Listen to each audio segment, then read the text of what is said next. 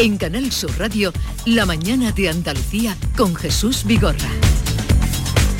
Acaban de dar las 9 de la mañana, el día por delante con José Manuel de la Linde. Buenos días, José Manuel. Buenos días de nuevo y pendientes de la operación especial de tráfico por el puente de Todos los Santos que finaliza esta medianoche. La DGT prevé un incremento de movimiento desde primera hora de la mañana y retenciones en la circulación ya por la tarde en los accesos a las grandes ciudades. Desde el inicio del pasado viernes, desde el inicio de este puente, eh, se calculan que ha habido y está habiendo 6 millones y medio de desplazamientos en el país, 1.300.000 en Andalucía. De otro lado, la Policía Nacional investiga e intenta localizar al autor de la muerte de un joven de 28 años en Málaga capital. Recibió tres disparos, dos en la cabeza y uno en el pecho. Hoy previsiblemente pasan a disposición judicial los padres del bebé de un mes ingresado en Málaga, afectado por diferentes quemaduras y mordiscos. La niña está ingresada en la unidad de cuidados intensivos. La policía mantiene abierta una investigación para esclarecer lo ocurrido ocurrido. Y a esta hora todavía vuelven, vuelven algunos jóvenes a casa después de una noche de Halloween que ha transcurrido con escasas incidencias. Eso sí, la policía presentaba anoche un local en Sevilla Capital, en Pinomontano, donde se detectaron varias irregularidades. En el barrio de Los Remedios, varios menores han sido agredidos por un grupo de jóvenes armados con palos en las zonas de ocio.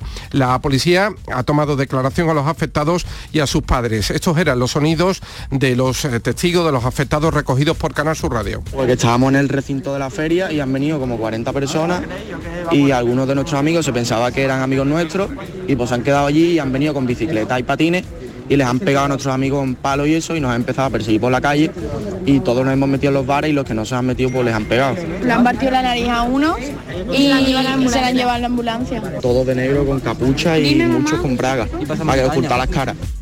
Y Día de Todos los Santos, este 1 de, de, noviembre, perdón, jornada previa al Día de los Difuntos, este mediodía, misa de difuntos en el Jardín del Recuerdo del Cementerio de San Miguel de Almería, oficiada por el Obispo. El Cementerio de San Miguel de Málaga acoge esta tarde una histórica procesión que estará protagonizada por la imagen del Cristo de los Afligidos, que se venera en la capilla de este Campo Santo y la visita pues, a los diferentes cementerios de Andalucía, que se intensifican, como ocurre también hoy y en el cementerio de San Fernando de Sevilla. Vamos a hacer lo propio, nos acercamos al cementerio de San Fernando, donde se encuentra Antonio Catoni. Hola de nuevo, Antonio.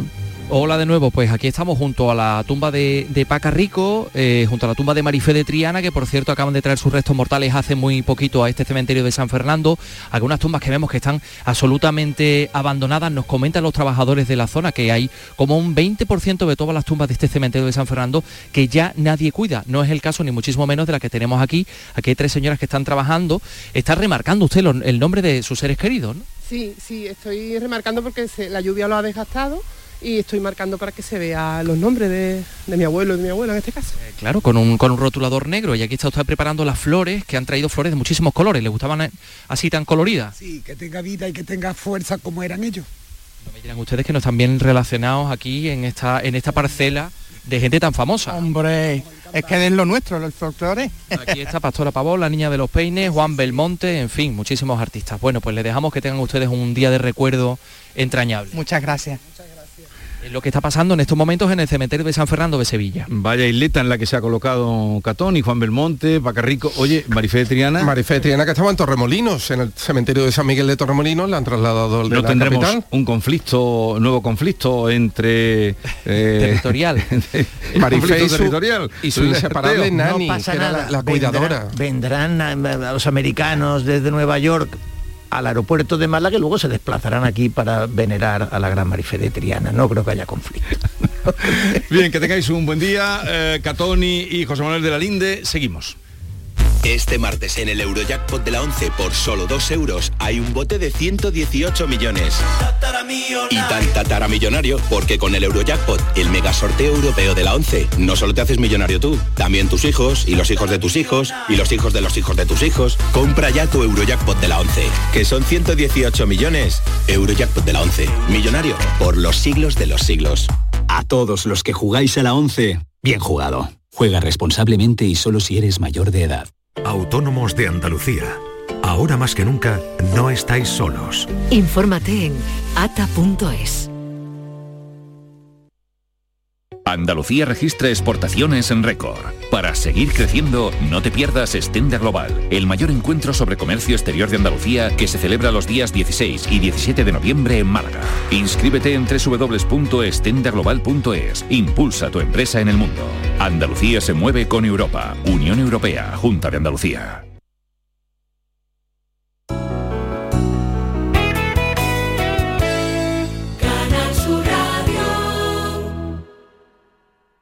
Tú pones toda tu ilusión en tu futuro y en Caja Rural nuestros expertos en planes de pensiones te ayudarán a alcanzarlo con éxito. Planes de pensiones de Caja Rural. Construyendo tu futuro seremos imbatibles. Ven antes del 31 de diciembre y obtén interesantes incentivos. Documento de datos fundamentales para el partícipe. Alertas de liquidez. Indicador de riesgo. Planes en promoción y condiciones en segurosrga.es. Llega una edad en la que sabes que hay cosas que no volverás a hacer. Correr, saltar, morder sin miedo. ¿Morder? Claro que puedes morder sin miedo. En The Implant queremos que tus dientes no te impidan hacer lo que quieras. Por eso este mes te ofrecemos tus implantes dentales con un 10% de descuento. Ven a visitarnos. Primera consulta gratuita y sin compromiso. Pide tu cita en theimplant.com y vuelve a sentirte joven. Trabajo en equipo. Bien hay los ocho. Compromiso. Nadie se descompone. Esfuerzo. Reviento cada parada. Sacrificio. Dicen que nunca se rinden. Constancia. Sigo.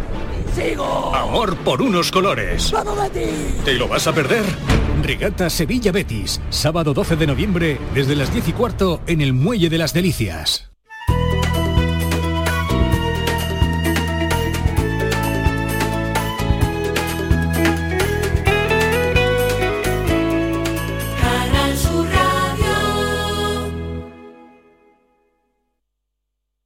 Solicita tu cheque escolar de 100 euros por cada hijo o hija en cualquiera de las etapas de la enseñanza obligatoria. Si tu renta familiar es inferior a 15.000 euros, no dudes en pedir este cheque en la Secretaría Virtual de la Consejería de Desarrollo Educativo y Formación Profesional. Consulta las condiciones en juntadeandalucía.es barra educación. 100% comprometidos con las familias andaluzas.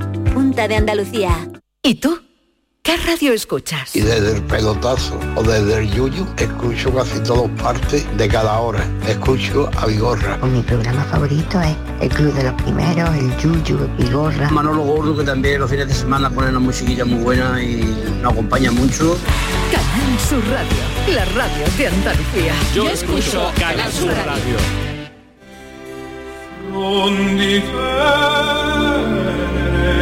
En Canal Sur Radio, la mañana de Andalucía con Jesús Vigorra.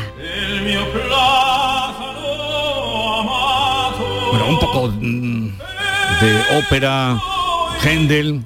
Para continuar la sesión, pongamos un poco de música con la ópera Jerjes, eh, que está Ombra Fui.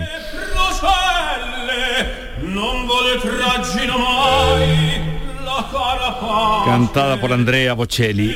Bien, vamos a otro terreno que ya anunciábamos. Este conflicto que continúa, nuevo, ironizaba África, eh, el tema de la renovación del Poder Judicial. Pero claro, se ha subido ya de, atmósferas cuando ayer eh, Elías Bendodo eh, salía, después de haberse eh, del último conflicto que, que rompió o, supuso la ruptura en esa negociación que nos dieron ya porque estaba hecha entre el PP y el PSOE, llamando mal español a Pedro Sánchez.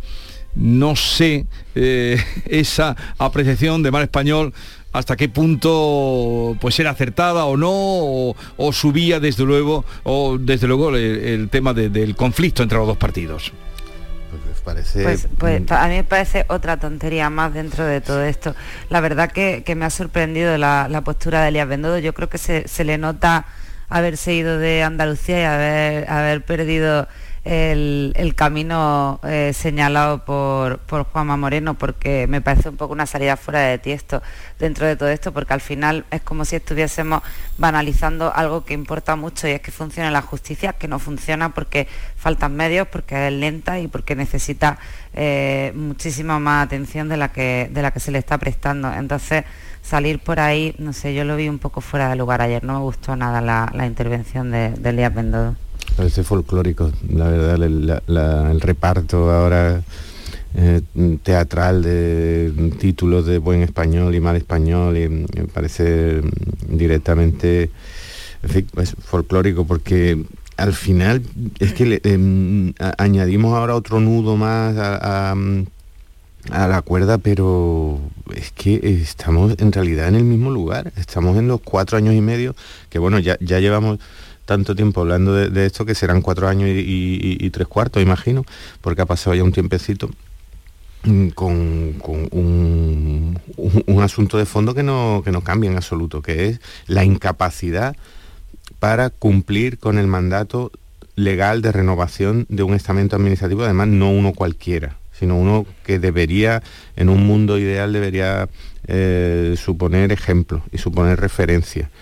Eh, y es que, bueno, pues es que mm, como sociedad somos incapaces de propiciarlo y ellos como estamento son incapaces de, de- de- ejecutar ese, ese mandato. Ahora mm, venimos con, con la historia del, mm, del delito nuevo de la sedición, de- bueno, pero el fondo es el mismo. Y los cuatro años y medio anteriores, ¿cuál era, el problema? El problema, la, dificultad radica en la incapacidad de ese estamento mm, para cumplir con, esa normativa de mandato y la politización que, mm, arrastra, lo estamos viendo. Ahora decían antes Teo que, mm, también que se trata un poco de, dilucidar si tiene razón el PP o el PSOE. Bueno, es que llevamos también bastante tiempo, bastantes años, eh, con una recomendación de la Unión Europea en la que se dice que el, gobierno de los jueces debería ir progresivamente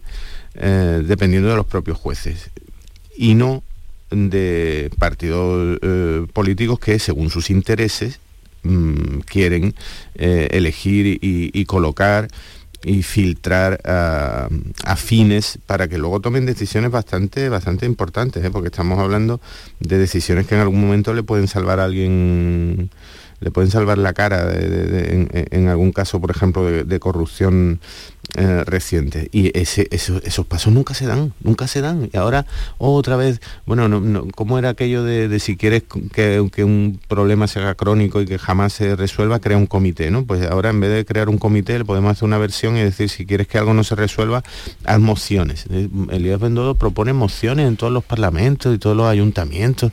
de ver. O sea, mm, ya está anunciando que la milonga va a seguir cuántos meses más. Eh, Es que mm, no sé, y a nadie se le cae la cara de vergüenza con esto, no, no- ya digo, no, lo entiendo de verdad. Bueno, yo, yo matizaría desde luego algunas de las cosas que, han dicho Pepe y África. Eh, yo creo que la sedición no es una milonga.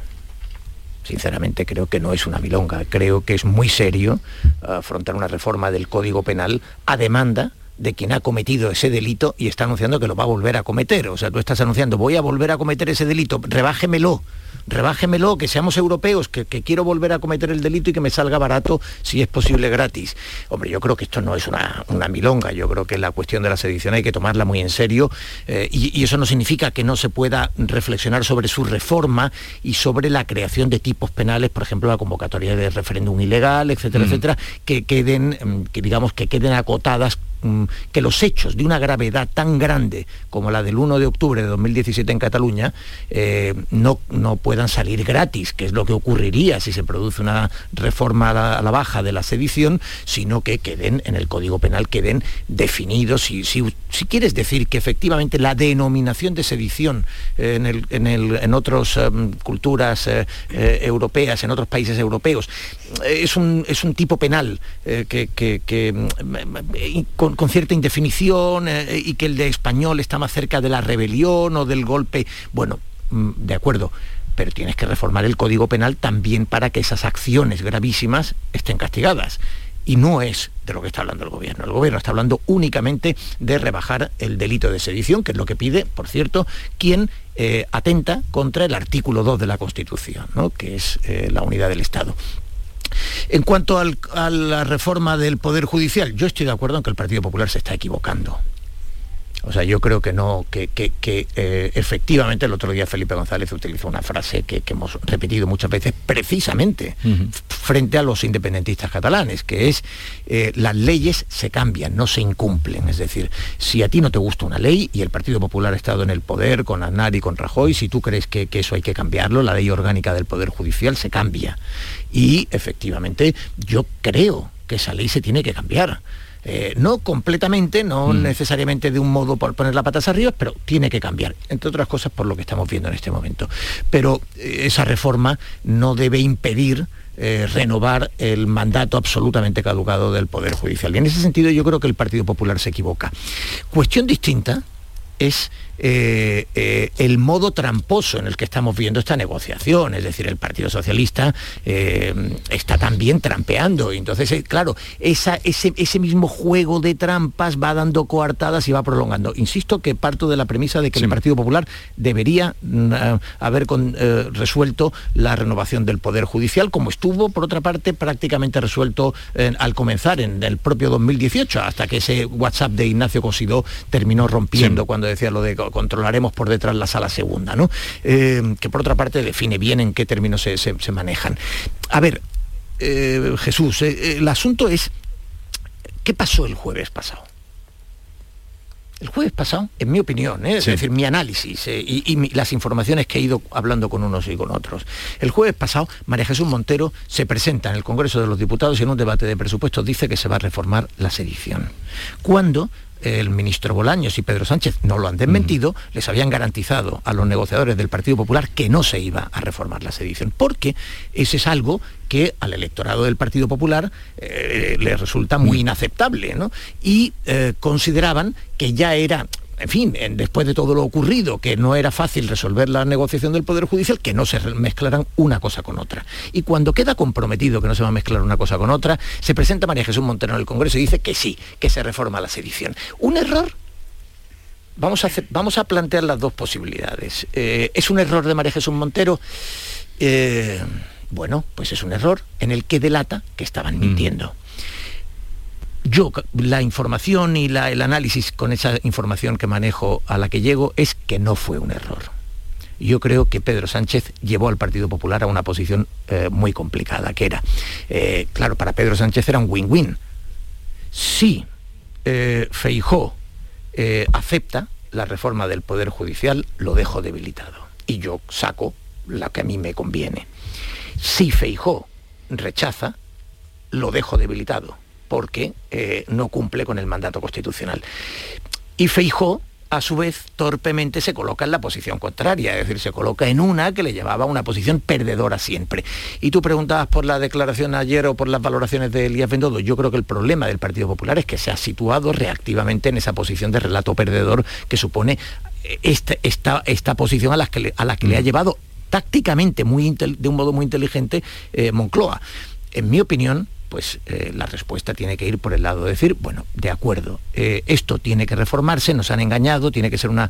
Pero si queréis hablar de constitucionalismo, hablemos de constitucionalismo, porque tener de socios preferentes a quienes programáticamente eh, anuncian que van a, a desafiar el orden constitucional, no a cambiar las leyes, sino a desafiar como en el golpe del 1 de octubre del 17, el propio orden constitucional, eh, pues evidentemente ya dice, oiga, usted como constitucionalista también deja lo suyo que desear, ¿no? Ya, pero Teo, esos socios los tienen desde que empezó la legislatura, no se puede sorprender ahora el PP. O sea, yo mm, desconozco eh, a qué acuerdo habían llegado y si María Jesús Montero lo rompió. Hasta ahí no llegó, pero la realidad es que eh, Pedro Sánchez se presentó a unas elecciones que ganó con mm, uno de los puntos en su programa que era reformar el Código Penal y además en la parte de, de sedición. Eso por un lado. Por otro, tampoco estamos diferenciando una cosa importante y es que hay dos delitos diferentes, que está el de sedición y el de rebelión. Y el que realmente está previsto para cuando se produce un atentado contra la Constitución es el de rebelión, que ese no se ha hablado de, de rebajarlo en ningún caso. Y al final, si se desafiase de verdad al sistema y a la Constitución, el delito que se aplicaría sería el de rebelión. Eh, Perdona, y África, luego- el Tribunal Supremo ha considerado que lo que ocurrió el 1 de octubre de 2017 es sedición, no rebelión. Sí, porque, pero el de rebelión es más grave todavía. O sea, Ya, no- ya, pero no es que el Tribunal Supremo, punto, el pero- Tribunal Supremo ha establecido que lo que se hizo el 1 de octubre de 2017 y se podría volver a hacer es edición. Sí, pero igual que tú has dicho antes que se estaba utilizando de manera un poco torticera todo el tema de, de, las negociaciones y tal. Yo también pienso que aquí se está haciendo un discurso mm, un poco rozando hasta el, el engaño, porque al final se está diciendo hasta que se está reformando para beneficiar a los que en su día, en el 2017, eh, se rebelaron contra, contra el orden que es constitucional y no es así porque eh, a nadie se le escapa que las leyes no son retroactivas en ningún caso, que si se aplicase algo no se podría ir hacia atrás. Por Pues ejemplo, Tampoco a nadie se le escapa, querida África, que eh, si vas a Europa y has reformado el delito de sedición porque admites que, que no era adecuado, debilitan mucho la posición española. No hay ninguna debilidad porque al final eso está juzgado, hay una sentencia firme que se va a cumplir independientemente de que luego se utilice una herramienta o no que está a disposición y que la han utilizado los diferentes gobiernos que ha habido, que es el indulto eh, y que es eh, aleatorio de que cada uno lo utilice cuando quiera, cuando está el gobierno. Pero al final lo que pasa es que hay un código penal del año 1822 y las leyes se tienen que ir actualizando conforme la sociedad avanza. Entonces, eh, que no, no le parece a determinados sectores importante que nosotros tengamos un delito muchísimo más penalizado que en países similares al nuestro y que están alrededor del nuestro y que tienen también problemas como el que tenemos nosotros con Cataluña. Pues a mí sí me parece interesante porque al final si las leyes fuesen estáticas no se adaptarían a la sociedad y no servirían, no serían efectivas. Pues, Ahora, eh, de pues eso- eh, me temo, querida África, que eh, Oriol Junqueras, si se rebaja el delito de sedición, se podría presentar a las próximas elecciones y Marta Rovira se beneficiaría directamente, no tanto Puigdemont, es verdad, pero que, que se beneficiaría en Europa. Pero Marta Rovira y Oriol Junqueras saldrían directísimamente beneficiados. Bien, eh, os voy a liberar en este momento para que aprovechéis vuestro día de fiesta. Eh, África Mateo, Pepe Landi y Teo León Gross. Tú mañana, eh, no mañana, tienes hoy programa, ¿no? Pues sí. Una menos diez. Pues sí, porque aquí estamos eh, Una menos los diez. festivos para acompañar. Mesa de análisis. Te veremos, tío, te Bien. veremos. Eh, quedáis Feliz día, liberados. feliz día a todos. Quedáis liberados. Igualmente. que te- eh, aprovechar para ir al cine. Ayer vi una película fantástica, Argentina 1985. Película Ay, que visto, en una ciudad, en una ciudad como Sevilla ¿m? se puede ver en un pequeño cine y a las 6 de la tarde. Y ya esto ya significa que va camino de salida. Grandísima película. Estupenda con... Di- digo esto porque el ABC de Sevilla hoy saca que cierra el cine Cervantes, otra cierra el cine Cervantes en la calle Amor de Dios, en el centro. En fin, eh, aprovechen antes de que nos lo cierren, este lujo que nos van a quitar. Hasta luego, en un momento. Hasta luego. Adiós, hablamos con José María Michavila, a tenor del libro que acaba de publicar La Edad Democrática. La mañana de Andalucía con Jesús Vigorra. Nueva ley de pensiones. ¿Qué gano yo por seguir trabajando más allá de mi edad de jubilación? Tienes dos opciones. La primera, por cada año extra que trabajes, la Seguridad Social te incentivará con entre 5.000 y 12.000 euros. Esta cantidad, multiplicada por los años trabajados, se te abonará en un solo pago al jubilarte. Ministerio de Inclusión, Seguridad Social y Migraciones. Gobierno de España.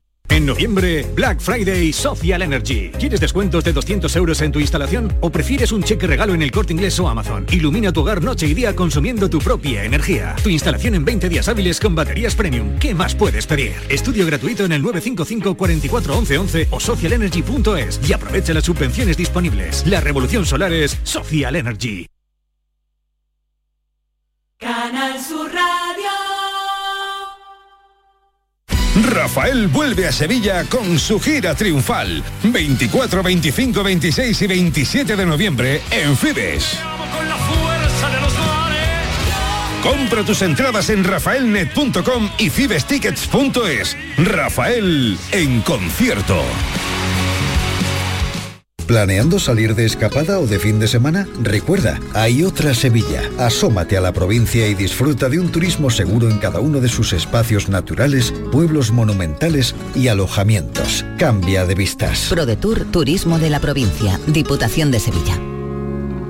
Compadre, ¿y si estrenamos espectáculo nuevo en el mes de diciembre como todos los años? En vez de irnos de puentes, claro, somos carajotes. Ya, por trabajar tanto, ¿no? No, el título del espectáculo, Somos Carajotes. Me encanta. Estreno mundial en Sevilla, en el Cartuja Center, días 3 y 4 de diciembre. No seas carajote y compra tus entradas en la web del teatro o en el corte inglés. ¿Por qué? Porque somos carajotes.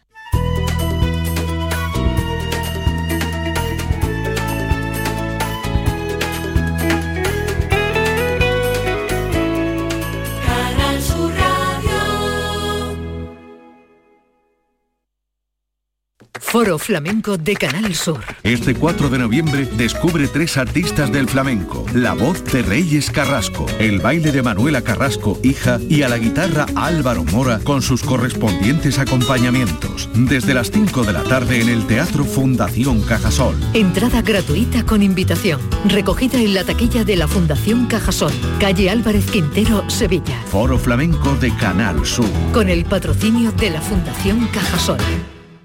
¿Y tú? ¿Qué radio escuchas? Eh, despierta tu mente, descubre la realidad. ¿eh? El Vigorra me encanta escuchar y escucho cambio climático. Cuando estoy trabajando escucho a Mariló, que me encanta, el programa de por la tarde, por la noche Cremades. Rafael Cremades, y Claudio y Mariló son fantásticos. Canal Sur Radio, la radio de Andalucía. Yo escucho Canal Sur Radio. En Canal Sur Radio, La mañana de Andalucía con Jesús Vigorra. El que fuera ministro de Justicia en el gobierno de José María Aznar, de no- 96 a 2004, José María Michavila, acaba de publicar un libro en Espasa que lleva el título de la Edad Democrática. José María Michavila, buenos días. Jesús, eh, buenos días, buenos días y feliz día de todos los santos. Igualmente, y gracias por atendernos en un día festivo. En un día festivo. Bueno, usted hace una reflexión que habla, eh, subtitula esa edad democrática, una reflexión necesaria sobre el sistema político que está definiendo nuestra época. Y habla, bueno, dice muchas cosas, pero entre otras que la edad democrática mm, tiene también una fecha de caducidad que va de la Revolución Francesa, ahora usted nos matiza, iría de la Revolución Francesa, eh, señala ahí tres hechos, mm, tres hitos, ¿no? La caída del muro de Berlín, el ataque a las Torres Gemelas, la gran crisis de 2008. ¿Quiere decir que, tal como entendemos la democracia, se le ha acabado el tiempo? No, no, todo lo contrario. Yo creo que la democracia es un gran invento de la humanidad y es lo que cuento en este libro. ¿no? Este libro son unas reflexiones por escrito de lo que le cuento a mis alumnos de historia contemporánea, donde vengo a decir, pues mira, que, la humanidad que tiene 300.000 años de historia, pues ha hecho dos cosas muy importantes. Una ocurrió hace 15.000 años, que es pasar de ser cazadores a ser agricultores y ganaderos, y la otra es pasar de vivir 25 o 35 años a pasar a vivir 90 años. Y esto segundo se ha producido gracias a la democracia. Y miras tú, ¿qué tiene que ver la democracia con que vivamos más? Pues tiene todo que ver y es lo que cuento en el libro. Gracias a la democracia la sociedad se abre, la sociedad investiga, eh, se puede ser hijo de carpintero e investigador o hijo de cocinero y empresario político. Y todo eso hace que se descubran inventos, la penicilina, los antibióticos, la electricidad, el motor de gas, el avión, el coche, hasta, hasta la bicicleta que usan los indios y los chinos, todo eso que hace que vivamos más se ha producido en países democráticos. La democracia hace que vivamos más y también que vivamos mejor. Y hoy es verdad que hay críticas a la democracia y por eso este libro, este libro es un alegato en favor de la convivencia democrática. O sea que eh, con el paso de los años, mm, todos los movimientos que ha habido, sigue siendo eh, el, el menor de los males de gobierno la democracia, ¿no? Votar, Sin duda, la la democracia sirve para poner y quitar gobiernos, pero sirve también para hacer una sociedad más dinámica, para hacerla más abierta. Y yo creo que es una evidencia, ¿no? Que gracias a la democracia el ser humano que durante 300.000 años pues tenía una expectativa de vida de 25 o 35 años, aumenta inmediatamente su expectativa de vida y no lo hace siglo a siglo de 10 años en 10 años, sino que de repente en el siglo democrático, cuando surge la democracia, pues toda esa sociedad mejora, eh, avanza y es verdad que, que hay, en el mundo somos ahora 8.000 millones de habitantes y el mapa del bienestar, el mapa de donde hay más calidad de vida, más riqueza, más Producto Interior Bruto, más eh, referencia ética en la defensa de la igualdad entre hombre y mujer o en la lucha contra eh, el respecto de los derechos humanos, pues es, es la democracia. Y hoy el mundo vive dividido, vive dividido, las democracias en muchos países están divididas entre sí, lo acabamos de ver en, en Brasil, lo hemos visto en Estados Unidos, se ve en Inglaterra, pero también ese mundo está dividido entre países democráticos y países autocráticos. Y los países autocráticos parece que se quieren imponer, pero mi tesis, la que defiendo en este libro, es que la democracia ganará y que yo espero que mis hijos y mis nietos vean una China y una Rusia incluso democráticas. Eso ahora mismo se nos hace difícil, ¿eh, señor Michevila? Sí, pero por eso la perspectiva de la historia ayuda, ¿no? Yo creo que el ser humano ha ido avanzando y que la democracia nos ha dado muchísimos beneficios en, todos lados, ¿no? Y creo que eso eh, es el futuro y eso es innegable. Eh, también cuento en este libro cómo la democracia ha hecho que cambie pues, el Estado, cómo cambia las instituciones, los partidos políticos, el uso del dinero, los bancos, los seguros, en fin, todas las herramientas que hacen que, que el mundo hoy sea mejor de lo que era hace 150 años antes de que apareciera la democracia. ¿Y cuáles son los peligros que tiene en este momento actual? Usted aludía mm, a algunas eh, situaciones, pero por ejemplo la que tenemos sobre la mesa las últimas elecciones de Brasil, que no es que tenga que, felicitar el perdedor al ganador, pero, pero ahí que se crea, eh, se crea una situación porque no aparece, porque no sabe dónde está. Me, refiero a Bolsonaro, ¿no? que crea una situación. Que, eh, me refiero a eso para que usted me diga qué peligros son los que, eh, acechan a la democracia. El primer peligro de la democracia es que las democracias están enormemente divididas. Antes los grandes partidos peleaban por, por ocupar el espacio de centro y ahora el surgimiento de los populismos hace que los grandes partidos estén más atentos a que no les quiten votos por los extremos que a resolver los problemas de la inmensa mayoría de la gente. Y el segundo peligro es que gobiernen las minorías. En España lo estamos viendo claramente. La inmensa mayoría de los españoles está por mirar al futuro, por construir, por resolver los problemas de, pues no sé, del, aumento del precio de las hipotecas, del precio de la cesta de la compra, pero hay minorías que imponen debates pues como rarísimos, ¿no? Ahora se está eh, debatiendo sobre si el impedir eh, tumultuariamente y por la fuerza el cumplimiento de la ley hay que perdonarlo o no. Eh, pues ese debate desde luego no lo impone la inmensa mayoría de los españoles, sino aquellos que tumultuariamente y por la fuerza trataron de impedir el cumplimiento de la ley, que es lo que dice el Código Penal. Cuando las minorías imponen el guion de los gobiernos la democracia se fragiliza claramente. Hay unas palabras en el prólogo de su libro, mm, recordemos que es La Edad Democrática, en el que viene usted casi a decir lo mismo que dijo el sábado pasado Felipe González aquí, eh, ya saben, en el acto de conmemoración en Sevilla, que tanto ha dado que hablar en los días previos. Eh, usted dice que la ley está para cumplirla. Sí, yo creo que hay una, hay una, evidencia, ¿no? Este libro que Planeta me ha publicado con tanta generosidad, ¿no? La edad democrática, eh, las leyes están para cumplirlas, ¿no? Y precisamente esto que se debate ahora, ¿no? De que el delito de sedición, mire yo, eh, en el año 2004, hablamos un poco de historia, si no importa. Sí, sí aprendemos con usted, aprendemos con usted. Eh, bueno, y también porque es un tema de, debate actual, ¿no? Ahora yo les oí a, a sus tertulianos comentar, ¿no? Y defender con dificultad. En el año 2004 España tenía un problema grave de secesión y es que Ibarreche había puesto en marcha un hmm. plan, que se llama el Plan Ibarreche, en el que se quería hacer un referéndum ilegal. Y Zapatero, entonces líder de la oposición, y yo ministro de Justicia, pues entendimos que aquello no era sano para España, ni para el País Vasco, ni para España, y se hizo una ley pactada que era que los referéndums ilegales pues eran ilegales y hmm. estaban penalizados. Aquello funcionó y evitó el plan Ibarreche. El plan Ibarreche, no sé si recuerdo usted, que era una amenaza tremenda, todos los días hablaba de eso, ¡pum!, se metió en un cajón. ¿Por qué? Porque la ley frenó el plan Ibarreche. ¿Qué ocurrió dos años después? Que Zapatero necesitó los votos para aprobar los presupuestos de independentistas y entonces derogó ese delito de referéndum ilegal. Si hubiera seguido vigente, nos hubiéramos ahorrado muchos disgustos. Bueno, ¿sabe el argumento que usó el gobierno de Zapatero para derogarlo?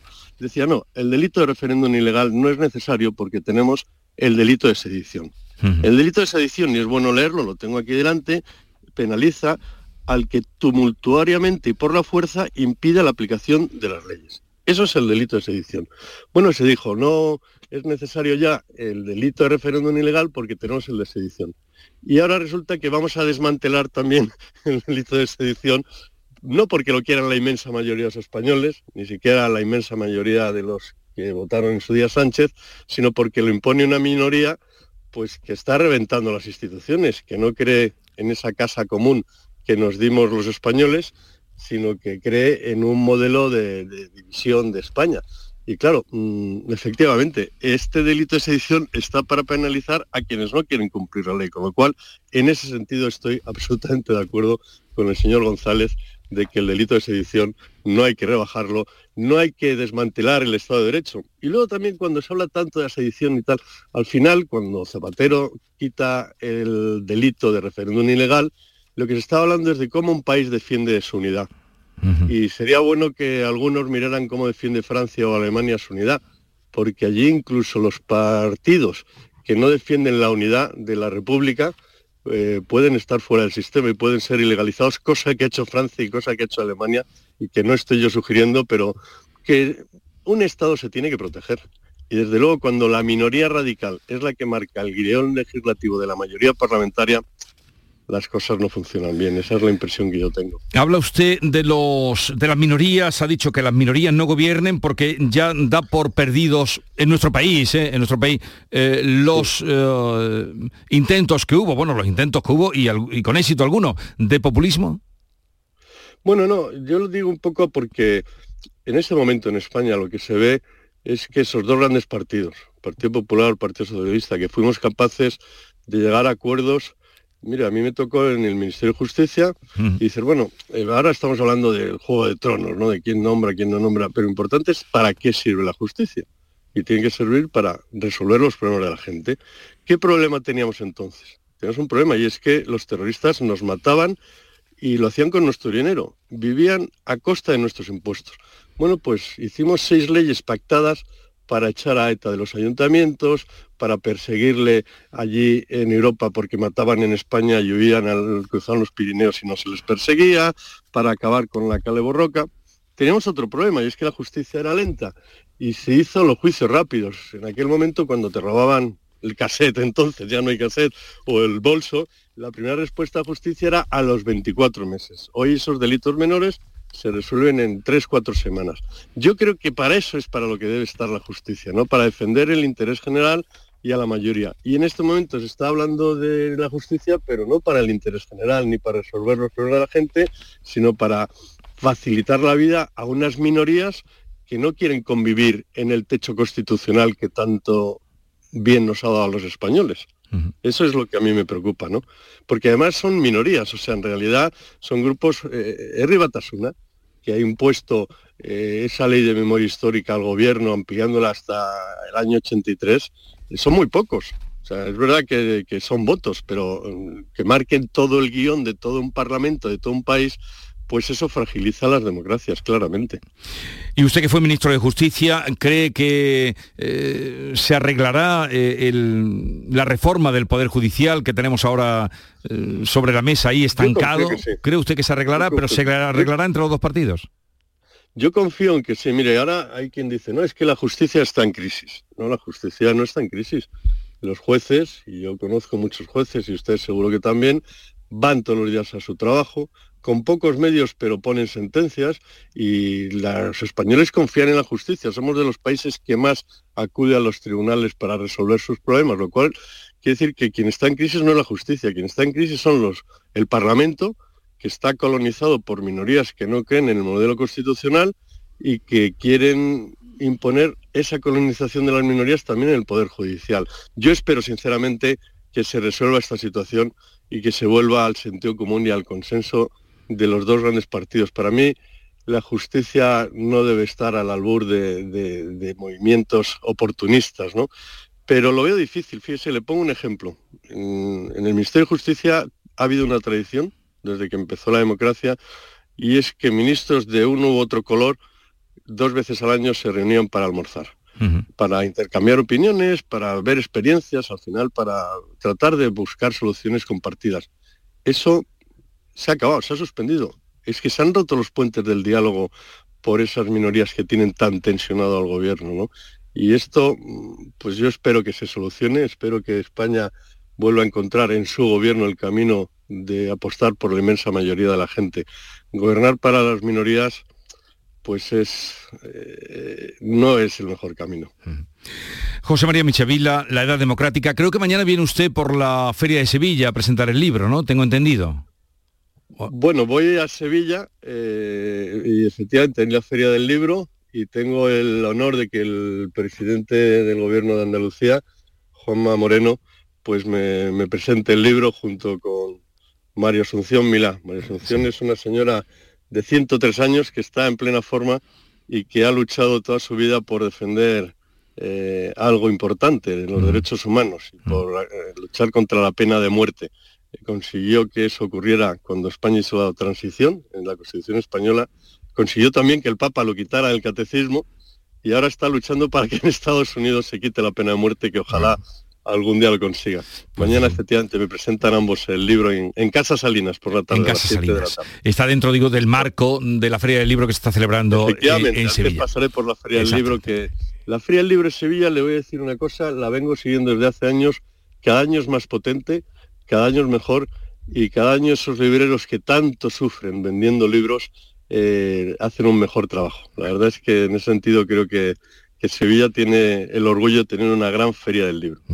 Pues feliz estancia cuando venga por aquí, gracias por atendernos. Lo dicho, en, eh, gracias en la editorial Espasa encontrarán La Edad Democrática de José María Michevila. Un saludo y que tenga un buen día. Buenos días a ti y a todos los oyentes. Buenos días.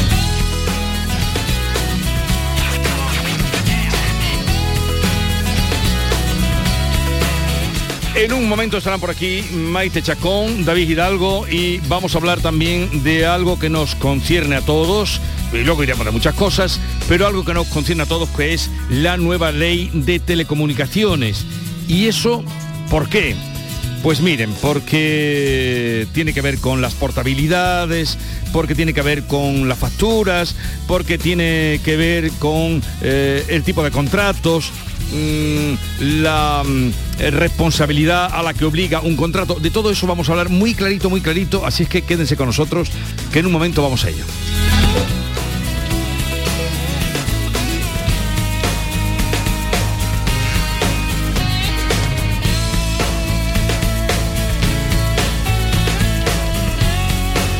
Esta es La mañana de Andalucía con Jesús Vigorra.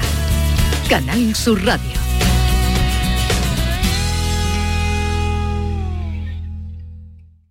Escuchas Canal Sur Radio, la radio de Andalucía. Noviembre llega el auditorio Nissan Cartuja cargado de humor y música. No te pierdas en este mes el tributo musical de Queen, la obra de teatro de Pablo Carbonell, Mercado de Amores, o el estreno de la nueva obra de teatro del Yuyu, El Gran Combate. Entra en auditorionissancartuja.com y descubre todos los espectáculos programados. No te quedes sin tu entrada. Repetimos, auditorionissancartuja.com.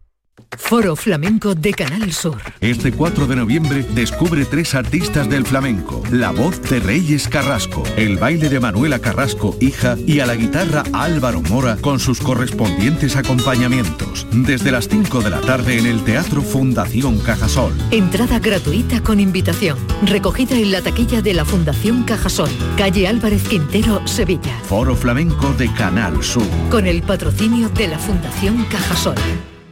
Bienvenidos a Sacaba. Mil metros de electrodomésticos con primeras marcas. Grupos Whirlpool, Bosch y Electrolux. Frigoríficos, lavadoras, hornos, vitros. ¿Quieres más? Aires acondicionados, aspiradoras, pequeños electrodomésticos. Y financiamos en 12 o 20 meses sin intereses solo tú y Sacaba. Tu tienda de electrodomésticos en el Polígono Store en calle nivel 23. Ven a ver nuestra exposición y sus 25 años de experiencia. Sacaba. Esta es La mañana de Andalucía con Jesús Vigorra. Canal Sur Radio.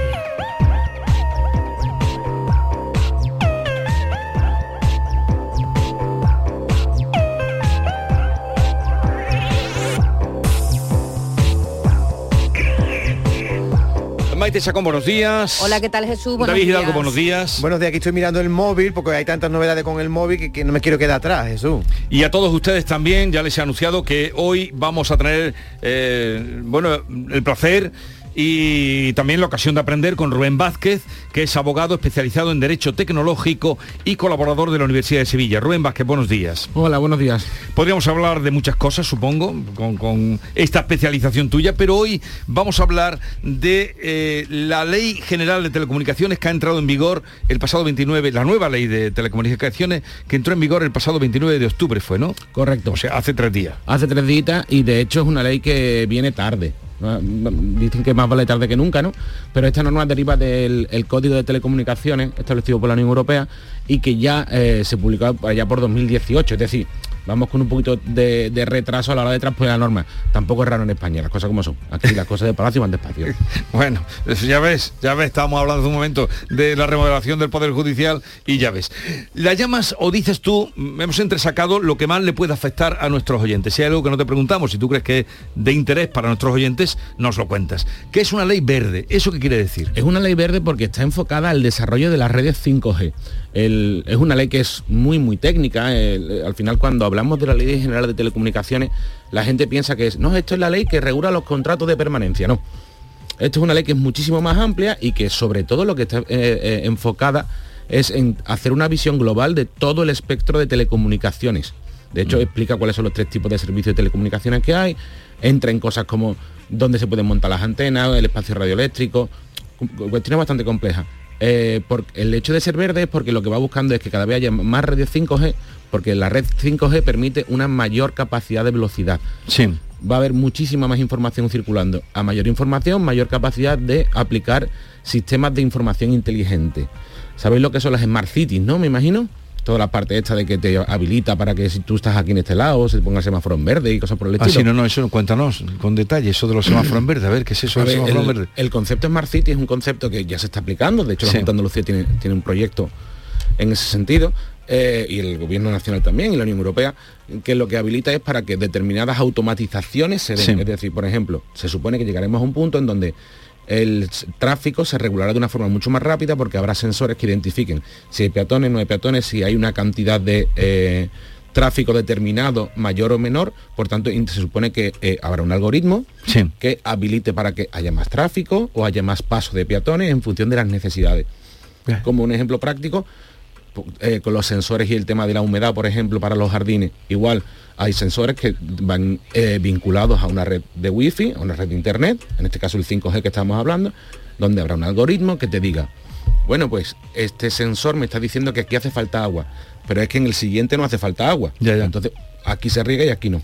Y así se regulará también el tráfico, cosa que no he entendido nunca, eh, cómo al cruzar, por ejemplo, eh, una avenida principal, eh, pongamos la S30 de Sevilla, tú pasas a las 2 de la madrugada, 3 de la madrugada, que no hay nadie. Y está el semáforo en rojo. Y, y el semáforo en rojo o toda la luz encendida. También. Al precio que se paga la luz. Correcto. Y dices que eso... Cuando ahora en cualquier baño se te apaga la luz a los 30 segundos. No hablemos de intentar hacer pipí en un baño. Por eh, eso digo que tiene que levantarse las manos para que se vuelva a encender. Eh, sí, eso no está muy conseguido. ¿eh? A veces empieza uno a dar manotada.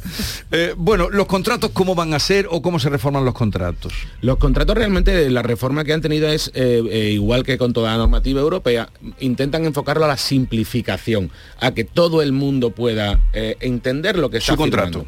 Correcto. Y de hecho, una de las novedades que establece la norma es que ahora tenemos derecho a pedirle un resumen de nuestro contrato, pero antes de firmarlo. Antes siempre te decían, bueno, pues mm, sus condiciones son estas, estas, estas, aceptas, sí, va, firma, ya te mandará después el contrato. Ahora no, ahora yo antes de firmar el contrato le puedo decir a la operadora, escúchame, mándame el contrato, por lo menos uno resumido, que yo entienda que estoy firmando. ¿Cuáles son las condiciones? ¿Qué velocidad de subida a internet me vas a dar? ¿Qué velocidad de descarga me vas a dar? ¿Qué calidad de audio me vas a dar? ¿Cuáles son, las características básicas del servicio que estás contratando? Cada vez pas- pasa más que alguien intenta eh, contratar contigo cualquier servicio y te dicen que no te lo mandan por escrito. Sí, sí. Pero, eh, eh, y es que además le- tú, tú le insistes y le dices, no, yo no firmo nada que no lea, que no pueda leer por escrito. Y te dicen que no, que no te lo mandan. Correcto. De hecho, la norma, eh, una cosa que sí que está muy bien, es que el- se ha centrado mucho en regular aspectos que han sido históricamente conflictivos dentro del ámbito de las telecomunicaciones. Después vamos a, bueno, no sé si nos dará tiempo después, pero por ejemplo el tema de las llamadas de tarificación adicional, la famosa 806, o los servicios de cobro sobre la línea, que eh, no sé si os acordáis de los famosos SMS Premium, esto que hubo Sí. Sí, sí, muchísimo conflicto. Después salieron unos servicios que también van asociados a eso, que era que te daba la posibilidad de, yo estoy navegando por internet con mi móvil y el servicio, eh, la página web X que cobraba, te decía, este es tu número, ¿quieres contratar con nosotros? Y tú decías, sí. Y si decías que sí, entonces lo que hacía es que te facturaban sobre tu línea, es decir, le mandaban directamente tus costes a tu operador de telefonía. Todo eso se ha venido a regular. Se establecen una serie de medidas de seguridad Y específicas. sobre todo, una de las cosas más importantes es que uno puede rescindir el contrato anticipadamente y sin penalización, que ahí ha habido también... Ahí, el, an- antes lo hablábamos fuera, eh, mm, que yo, a mí me gusta que hace una, una mm, especificación, perdón por no me la palabra, eh, y es que hay tres cosas distintas dentro de un contrato que tendemos a confundirlas, pero y no son lo mismo. Una cosa es el contrato de prestación de servicio de telecomunicaciones. Yo contrato una línea telefónica, yo contrato una línea de ADSL o una línea de fibra o lo que sea. Eso es una, es una cuestión. Yo tengo derecho a resolver ese contrato por justa causa o sin necesidad de justa causa. Incluso en la mayor parte de los casos, esos contratos no tienen penalización por la baja.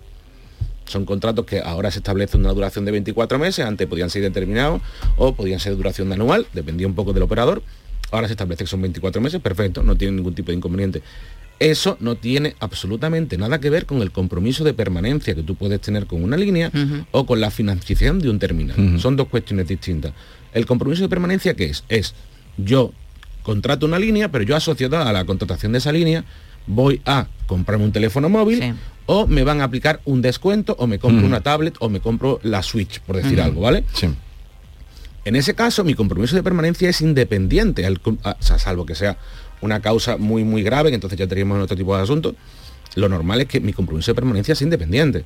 Yo no puedo coger y decir, no, es que yo puedo resolver el contrato. Sí, sí, usted puede resolverlo. Pero su compromiso de permanencia sigue vigente. Y si yo te he financiado un teléfono móvil Sí. que cuesta Claro. 800 euros, No te vas a ir la a los tele, tres o lo- meses. O, los eh, paquetes de la de tele que también lo, Mm, lo- te los vienen por aquí.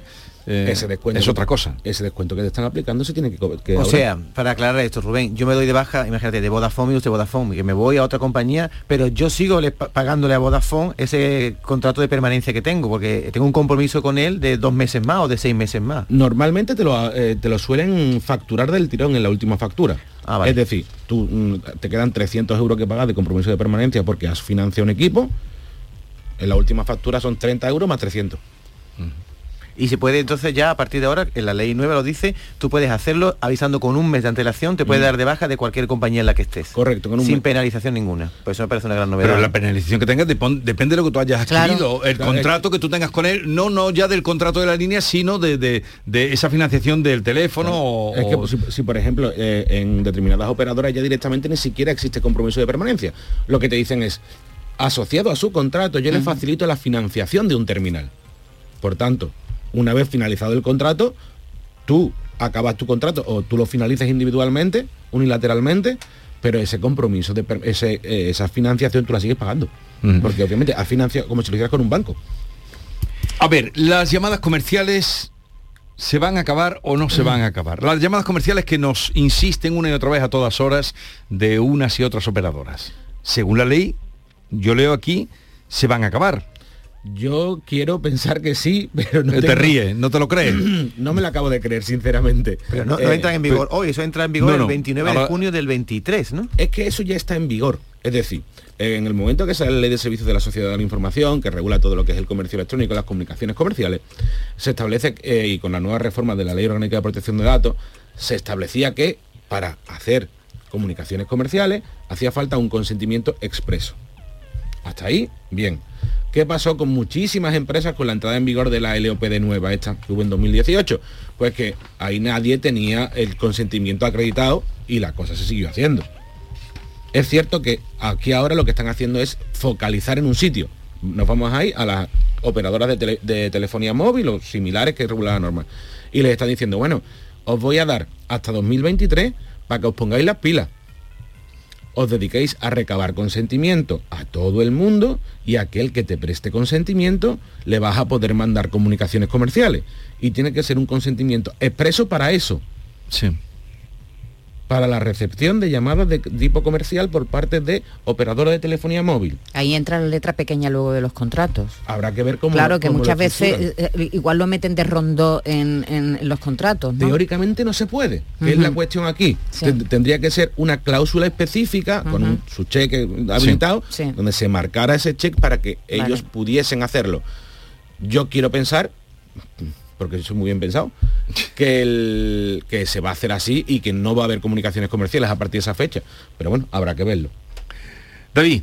Bueno, no, lo que a mí me, me llama la atención porque cuando tú dices con la ley en la mano que veremos si lo cumplen o no, aquí dice muy clarito que a partir de esa fecha, llamada que me hagan comercial, mire usted que llamo de Yoigo que le queremos, eso Si ya tú es no una has dado el consentimiento, Si no has dado claro. consentimiento, eso se convierte automáticamente en una infracción. Por lo tanto, me parece que lo más novedoso y lo más importante de esta ley para mí. Sí, a ver, novedoso es ¿Qué se puede hacer en ese caso? Si hay una este, a partir del día 29 de junio de 2023 te llama una operadora y te dice, mire usted que le llamo de... En el momento que te llamen, le dices, eh, me informa usted, por favor, en base a quién me está llamando, dónde está mi consentimiento, que lo mismo lo tienen. Te quiero decir que yo soy un despistado, por ejemplo, resulta que un día le firmé que sí.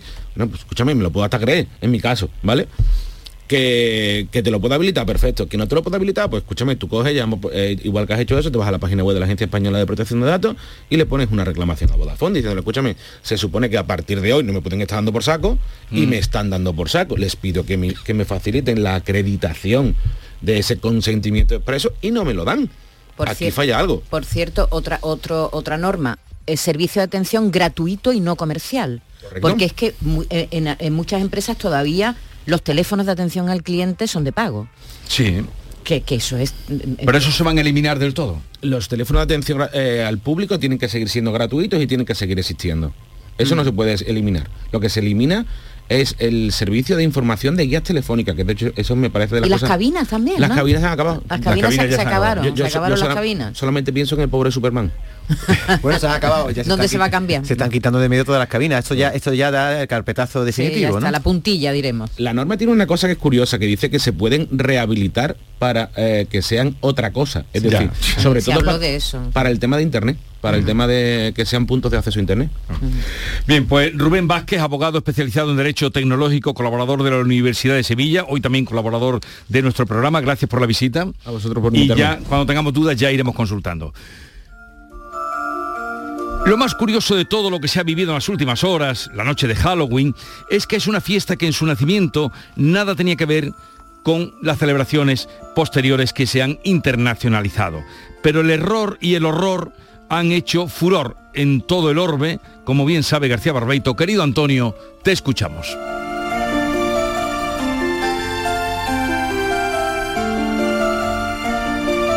Muy buenos días, querido Jesús. Perverso de los cementerios. El simulacro de muerte y de crímenes horrendos, de brujas y de cuchillos y maquillajes perfectos que nos muestran el espanto de muertos o medio muertos, acabó anoche. Se llama Halloween, el esperpento. La verdad se muestra hoy en los blancos cementerios, en las flores, en el llanto, que ni es postizo ni es cuento. Día de todos los santos, paredaño al de los muertos. Aquí la muerte es la muerte, que no se trata de un juego, ni de una fiesta espantosa que llegó del extranjero y se instaló con mal gusto en los rincones más nuestros. La muerte que vemos hoy, mármol, cruces, flores, duelo, no quiere trato ni truco, porque es verdad sin remedio. Se abren a la luz de otoño los sitios donde tenemos más referencia de sangre. Somos, más que vivos, muertos en la muerte de los otros, que perdimos, que se fueron y nos dejaron sumidos en esto que duele dentro. No quiero tratos oscuros con esos macabros juegos de me disfrazo de muerte y a fiesta de muerte juego. Ni quiero trucos vestidos, ni ese horror postizo quiero. Quiero la verdad desnuda que me muestra el cementerio, esa verdad sin retorno de los muchos que se fueron. Si juego, juego a la vida, que la vida es lo que tengo. Ya me tocará dormir ese larguísimo sueño. Vengo a buscar a los míos de la sangre y del afecto, sin jugar a los horrores, con un profundo respeto. Voy a la luz del reposo, a la ciudad del silencio, a lo que me fue quitando la avara mano del tiempo. Voy a mi mundo futuro cuando voy al cementerio, pero no ensayo la muerte y como una fiesta, menos.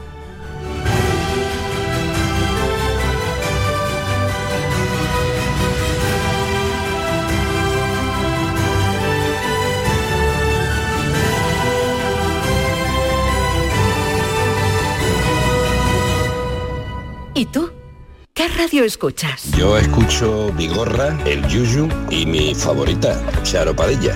Yo soy del club de los primeros. Mi programa favorito y primordial de mi Charo Padilla. Hay un montón de programas muy buenos en Canal. Y además con el hablar nuestro y la forma de ser nuestra. Canal Sur Radio, la radio de Andalucía. Yo escucho Canal Sur Radio.